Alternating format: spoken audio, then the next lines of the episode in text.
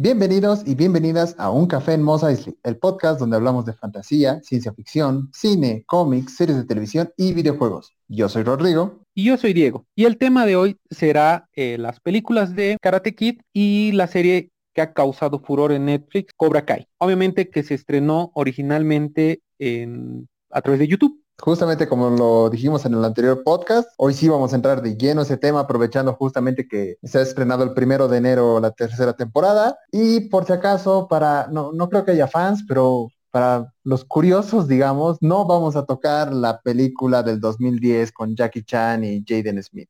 No, definitivamente no. No, en mi opinión no es buena. Y aparte que nos salimos completamente del tema y la película debería haberse llamado Kung Fu Kid realmente para mí es un fallo completamente y tratas de revivir las sensaciones de la primera película. Ese es un buen ejemplo dentro de la misma franquicia de cómo no hacer un reboot, no cómo hacer una continuación o un sucesor espiritual o como quieran llamar. Pero para hablar de eso vamos a llegar primero a la serie. Así que pasamos a las películas, ¿te parece? Está bien. Del Miyagi verso. Exacto, del Miyagi verso. Karate Kid 1.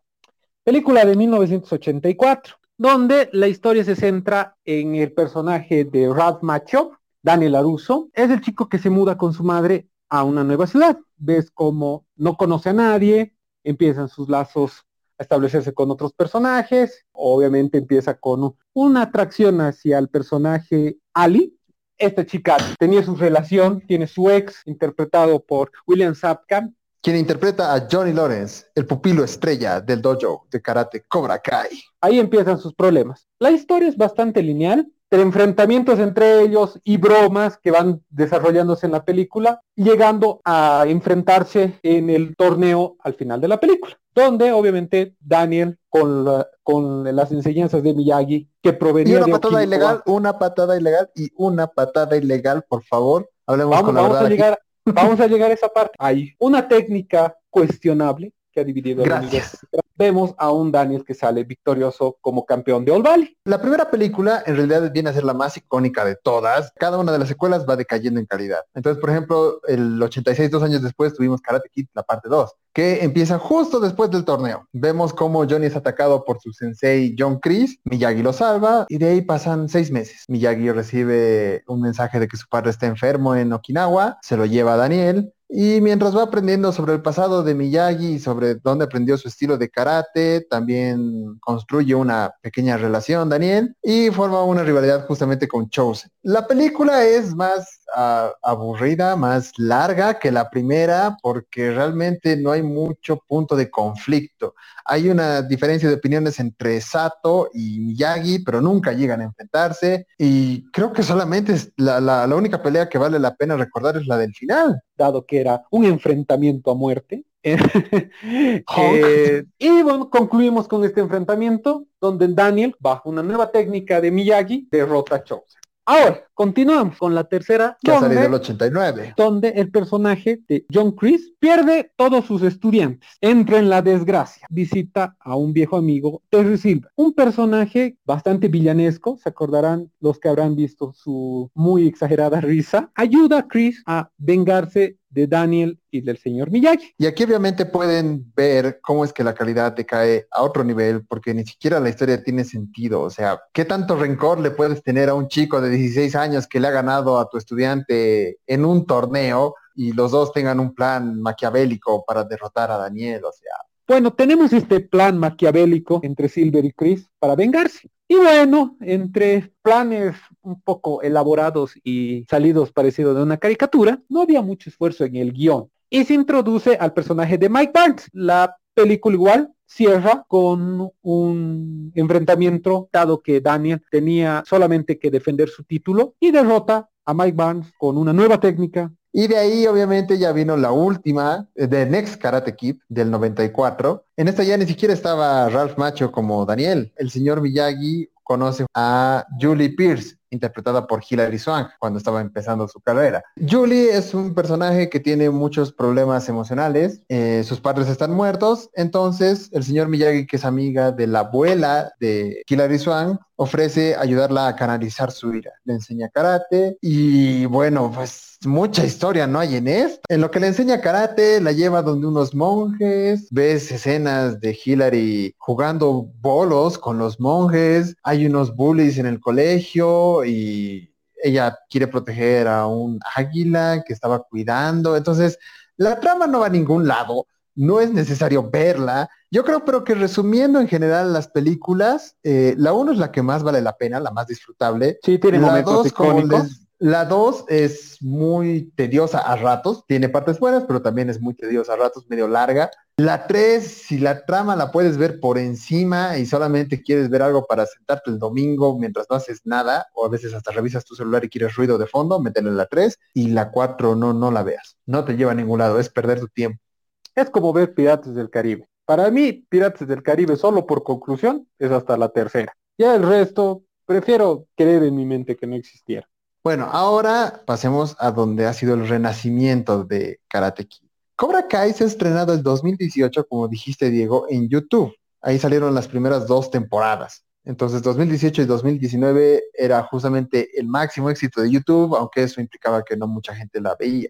No, tenías un buen catálogo en YouTube como para atreverte a pagar. Tenías que esperar a que algún otro servicio de streaming más popular compartiera los cosa que no pasó hasta obviamente que llegó a Netflix y ah, bueno ahora Netflix se está encargando de su producción. Ahora que está en manos de Netflix, no se ha anunciado realmente cuántas temporadas van a ser y obviamente todo el mundo está temeroso porque Netflix tiende a cancelar series, pero lo, lo importante en realidad es que al llegar a Netflix ha podido contar con una mayor audiencia. Es por eso que también no le hemos tocado en el podcast del año pasado, porque la serie salió en 2018, aunque Netflix estaba las primeras dos temporadas en 2020. Igual sigue siendo en mi lado una de las mejores series de 2020, pero tienes razón con lo de las fechas.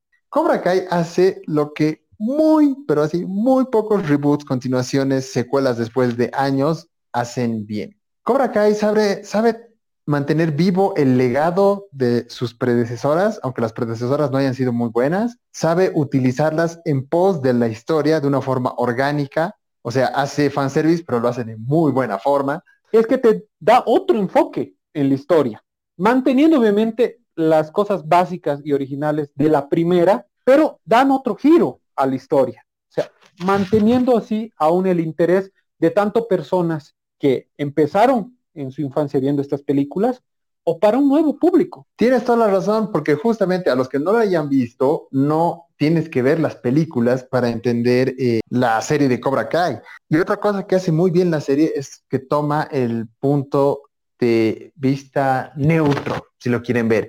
En la película, la, la primera Karate Kid estaba hecha de forma que que Daniel era el protagonista, él era el bueno de la cinta, pero como nos ha demostrado How I Met Your Mother, el personaje de Barney Stinson, a Johnny como el héroe en la película, que trágicamente pierde en el torneo con la patada ilegal. Y este también fue el principio del desarrollo de Cobra Kai. Tanto Ralph Macho como William Sapka aparecen en ese capítulo interpretando a sus personajes y ahí es cuando ha empezado a crecer la semilla de tal vez deberíamos continuarla. Exacto, es que es un punto bastante válido. Si vuelves a ver la película, no ves en la primera que el villano, villano, villano es eh, John Chris, porque obviamente eh, distorsionaba la idea del karate como una forma violenta de filosofía de vida. Das un enfoque a un personaje que no fue, no fue para nada desarrollado en la primera película. Eh, era el exnovio del interés de Daniel, y nada más, no tenía mucho. Y obviamente andaba con sus amigos en motocicleta y tenía, y era popular. No tenías un contexto de eh, si él era malo o por qué hacía las cosas que hacía. No tenías un- una profundidad en el personaje. Y eso es lo bueno que rescata Cobra Kai. Toma los dos puntos de vista y te ofrece una serie donde no puedes definir quién es bueno o quién es malo. Es un punto de vista gris, lo cual hace que uno se interese más en la historia. Y ahora, gente, para los que no han visto la serie, vamos a empezar a hablar de spoilers sobre las tres temporadas que ya hay disponibles. Si no la vieron, muy recomendada. Los capítulos duran 20 minutos, son 20 hasta media hora, creo, ¿no? Los capítulos. Y les apuesto que van, una vez que vean un capítulo, van a querer devorar toda la temporada. Me ha pasado, le ha pasado a Rodrigo, es muy recomendable. Sí, y solamente las, tempo- las temporadas son de 10 capítulos. Entonces, una vez que las vean, vuelvan para ver justamente nuestras opiniones sobre la serie y sobre el futuro de el Miyagi verso. La serie empieza con el personaje, enfocándose en el personaje de Johnny Lawrence, 34 años después de los eventos de la primera película, donde lo vemos a Johnny acabado, con una eh, dependencia al alcohol, divorciado, distanciado de su único hijo y en un trabajo que para nada le da satisfacción. También en la serie nos muestra justamente a Daniel LaRusso igual, que está felizmente casado con una tipa que no es ninguno de sus intereses amorosos de las películas, tienen dos hijos y él justamente es el dueño de una concesionaria de autos llamada LaRusso. Entonces, él realmente tiene éxito en su vida, es bastante feliz, si bien ha perdido al señor Miyagi, mantiene el equilibrio y las enseñanzas de Miyagi en su vida. Y la serie demuestra cómo es que 36 años después esos personajes siguen viviendo el tema de la rivalidad que tenían, cómo los ha afectado a cada uno y cuáles son las nuevas decisiones que toman basado tanto en prejuicios antiguos como en problemáticas nuevas para tratar de salir adelante pero cada uno lo hace desde la forma que él cree que es correcta. Y esto justamente afecta a todos los personajes en la trama. Vemos a Johnny que ante una decisión de restablecer lo que es Cobra Kai, él como ahora como sensei, toma una distinta filosofía, pero basándose en los tres primeros principios con el que se originó Cobra Kai. Golpear primero, golpear fuerte, sin piedad. Que son los tres principios eh, de un karate más ofensivo. Mientras Daniel con su dojo Miyagi-Do, en realidad toma el karate como algo defensivo. Justamente en medio de su rivalidad empieza a haber separación de personajes, vemos a la hija de Daniel Samantha metido en un, triángulo amoroso entre Robbie y Miguel, y la serie en ese momento, en las primeras dos temporadas, te presentaba un escenario donde tú podías elegir a qué bando participar, pero tal vez tu personaje favorito no estaba en ellos o estaba haciendo otras, otras cosas que no estaban de acuerdo a las enseñanzas de los dojos yo creo que uno de los mejores personajes de toda la serie es justamente Hawk o Halcón, que es Eli Moskowitz. Vemos a un chico que sufre bullying porque ha tenido labio leporino, vemos cómo lo joden en el colegio, le arruinan la vida, lo molestan todo el tiempo, incluso en un capítulo te dicen que él incluso llora en su casa y demás cosas, y ni siquiera los maestros pueden ayudarlo, pero cuando entra a Cobra Kai, y de paso recibe un bullying por parte de Johnny, es como que él hace clic y decide cambiarse a sí mismo. Y se vuelve Hawk y es realmente un gran personaje, tiene una profundidad que tú entiendes, hace cosas que no son buenas, pero que tú las entiendes. O sea, él es el héroe de su propia historia. Está justificado todas las cosas malas que él puede hacer. Y tú empatizas bastante con eso, en especial si en el colegio no eras del grupo de los chicos populares, por así decirlo. Uno que yo, y yo favorito es cómo vemos aquí la relación de un personaje que lo has mencionado, que es Miguel, vecino justamente de Johnny. Vemos ahí del otro lado, él interactúa con un personaje que es completamente distinto a lo que él era a su edad, este de Miguel, donde obviamente él era el popular Johnny, y lo ves a Miguel, que es más un personaje acercado hacia Daniel, que igual sufre el tema de bullying, su situación económica no es la misma con la que a la, edad de Johnny, y ves desde ese otro punto de vista, donde ves a Johnny en el otro lado, viendo cómo a un chico le hacen bullying, pero les ayuda, ve como una forma de ayudarles en su autoestima y obviamente a defenderse. Las enseñanzas de Johnny pueden ser interpretadas de distinta manera. Por ejemplo, justamente tenemos a, Hawk y tenemos Miguel. Ambos reciben la misma enseñanza por parte de Johnny, pero toman caminos distintos. Obviamente Miguel pasa más tiempo con él y es lo que eh, la relación entre Miguel y Johnny es el corazón de la serie. Ahora, hablando del resto de los personajes y de la serie en sí, creo que es bastante buena, tiene una muy buena trama. No es que se pone lenta o algo, aunque los primeros capítulos de la tercera temporada parecía que no pasaba mucho. Yo, yo lo he notado así, pero realmente compensa al final de la tercera temporada y creo que han hecho de Chris un muy buen villano, porque en las películas era así, ah, soy un tipo resentido, eh, veterano de guerra, que quiere vengarse de un chico de 16 años. En cambio, en esta te dan justamente un contexto de por qué es así y por qué es el malo de la historia. Exacto, exacto. Aún mantienen con lo que partieron de la primera temporada, con esa área gris, donde no hay un bueno y malo así definido, en el sentido de que un personaje sea el que siempre tenga la razón, como vemos en las películas donde Miyagi era el que siempre tenía la razón. él era el sabio de las, de las películas, él era, él era la, la, brújula moral detrás de todo. Pero en este lado vemos un trasfondo a los personajes. Vemos el trasfondo obviamente de Johnny, sus problemas familiares, no venía de un, de un entorno familiar muy sano, y partimos en la tercera temporada con un trasfondo a la historia de Chris, que obviamente esto eh, no valida eh, sus enseñanzas y las decisiones que hace, pero demuestran qué cosas marcaron a su personaje y por qué era así. No justifica, repito, pero te da un trasfondo aparte acordarse que es un veterano de guerra y tiende a tendencias violentas, ¿no? Y también eh, el arco que toma Johnny Lawrence a lo largo de estas tres temporadas, yo creo que también es lo mejor de la serie. Es decir, lo ves como un tipo acabado al principio, luego eh, reabre Cobra Kai solamente por, por, probar suerte en realidad, por enseñarle a Miguel, por un golpe de suerte igual le caen estudiantes, gana el torneo y podría haberse sentido realmente completo y satisfecho. Sin embargo, Chris vuelve y al tratar de darle una segunda oportunidad a él como él la ha tenido, Johnny realmente fastidia todo lo que ha logrado en la primera temporada y es por eso que Chris se queda al final con Cobra Kai. El final de la segunda temporada que te ha dejado destrozado, ¿cuánto tiempo era, Diego? Un par de meses. Hubiera estado peor si hubiera visto en YouTube, como vos has visto, en lo que se estrenaba de YouTube. El final es desgarrador.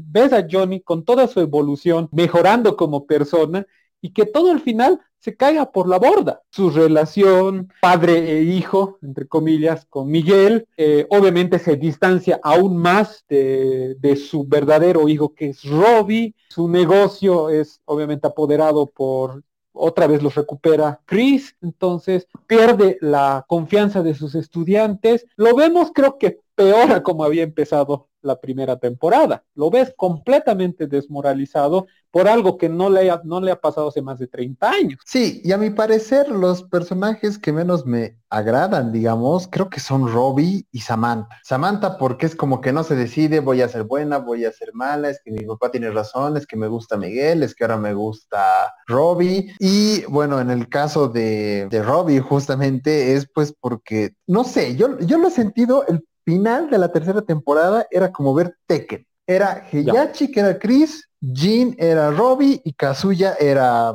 Johnny. Es decir, Heihachi ha puesto a Jin en contra de su padre y no, es decir, las cosas es como que han ido escalando de un rato al otro, era un rato pelea de dos, luego vencen a uno, ahora se mete el otro. Entonces, la verdad es que Robbie no me termina de convencer porque no lo veo como un personaje con, un norte, digamos, no es como que sí, es que yo quiero hacer karate porque sí, es porque va saltando de un lado al otro sin una razón, es como, a ese tipo me ha dado, me ha dado desayuno, me voy a hacer su amigo. Ah, mi papá ha venido para esto, ahora lo mando al diablo. Ah, el otro ha querido que entre eh, al reformatorio juvenil, igual no me importa ah, este tipo me ha dejado dormir en su dojo, ahora voy a trabajar para él. Entonces, no, no, no le veo como un sentido a su personaje. Aunque no puedo negar que sí ha tenido bastantes escenas buenas, tanto con Daniel como con Johnny. Buena analogía, te digo, metiéndolo de Tekken. Excelente analogía. Bueno, un poquito en defensa de los dos personajes que has hablado. Bueno, tenemos a Manta. Tienes, tienes un punto. Yo digo la verdad que es ahí gran culpa de Daniel.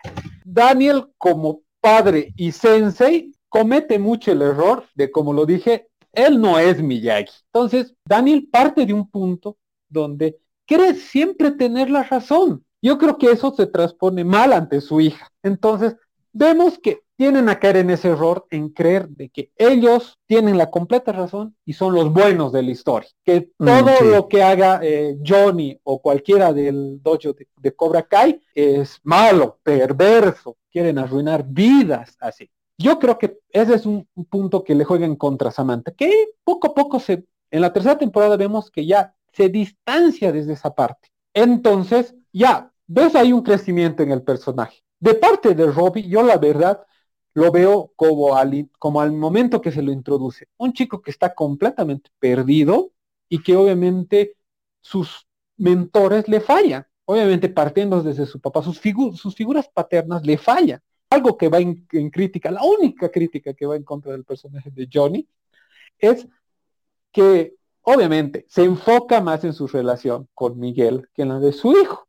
Trata, no te digo que no trata de arreglar las cosas, pero es como que se rinde muy fácil. Así, va a intentar la suerte. Va así, ¿quieres hablar?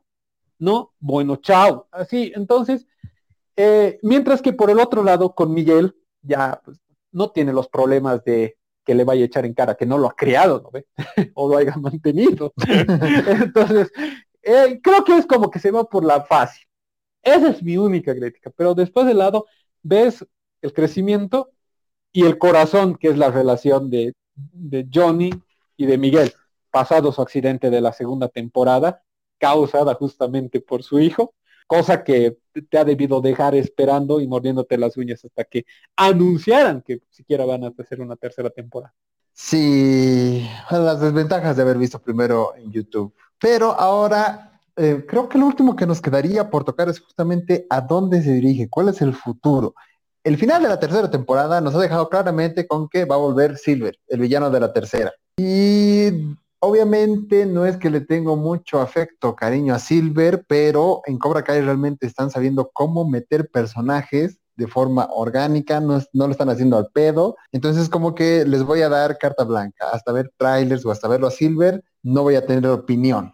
Eh, obviamente aquí en la tercera temporada, bueno, al final de la tercera ya no tenemos el punto gris de la historia, porque ya sabemos, ah, Chris es el malo, Robbie está con él, entonces ahora Johnny y Daniel se unen, tienen que tumbarlo. Exacto, que todo va, va a llegar al momento cúspide, que va a ser el nuevo torneo. Esta rivalidad, entonces, ¿dónde entra Miguel como campeón? Hay que ver en la siguiente temporada cómo le va a, cómo le va a jugar el tema de su recuperación de Miguel para el nuevo torneo. Y lo bueno es que Netflix no es que ha anunciado que la cuarta va a ser la última temporada, lo cual es sorpresivo, pero también es bueno.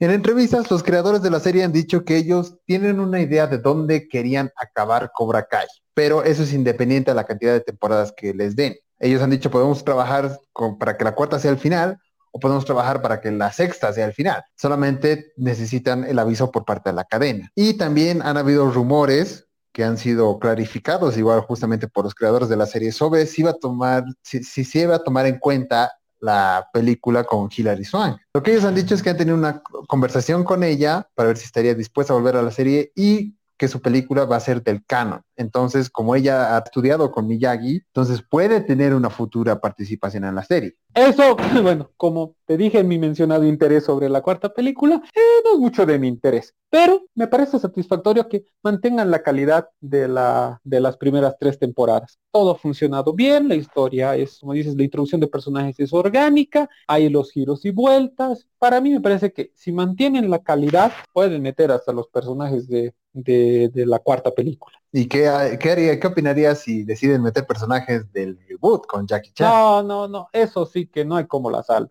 Ya sería una gran, gran alerta roja de que la serie ya no sabe a dónde ir. La verdad, manténganse con, la, con, la, con las historias originales, sigan con la rivalidad, bueno, ya no rivalidad entre Johnny y Daniel, pero mantengan el tema de Cobra Kai. Y algo mencionar interesante, que vale la pena, las coreografías de las peleas. Eso me dejó con la boca abierta de la segunda temporada y que retoman para el final de la tercera temporada. Son escenas uh, muy bien hechas. Acuérdense, si se ponen a ver las películas ahora, van a ver que, bueno, no han envejecido con gracia. Entonces, eh, algunas peleas son bastante sencillas, son al primer persona que da el golpe, pero esta realmente ves una coreografía muy bien elaborada. Ah, un detalle importante, la, la toma cómo continúa de una pelea a otra, porque básicamente ahí en todo lado se están peleando entre los estudiantes de Miyagi y, de Cobra Kai. Entonces, es toma continua como en 1917, por poner un ejemplo más reciente. Exacto. Entonces, eso vale mucho la pena mencionarlo porque es algo que me ha dejado de la segunda con la boca abierta. Creo que con eso le hemos hecho justicia y animarlos nuevamente a que puedan ver Cobra Kai es una muy buena serie. Es de la mejor continuación, secuela, reboot que pueden esperar. No olviden seguir el podcast y subimos un episodio nuevo cada semana. La siguiente semana también eh, ya empezará la serie WandaVision, así que creo que podemos hablar de eso. ¿Tú qué opinas, Diego? Sí, de acuerdo, podemos empezar con eso. Con eso nos despedimos. Hasta el próximo podcast.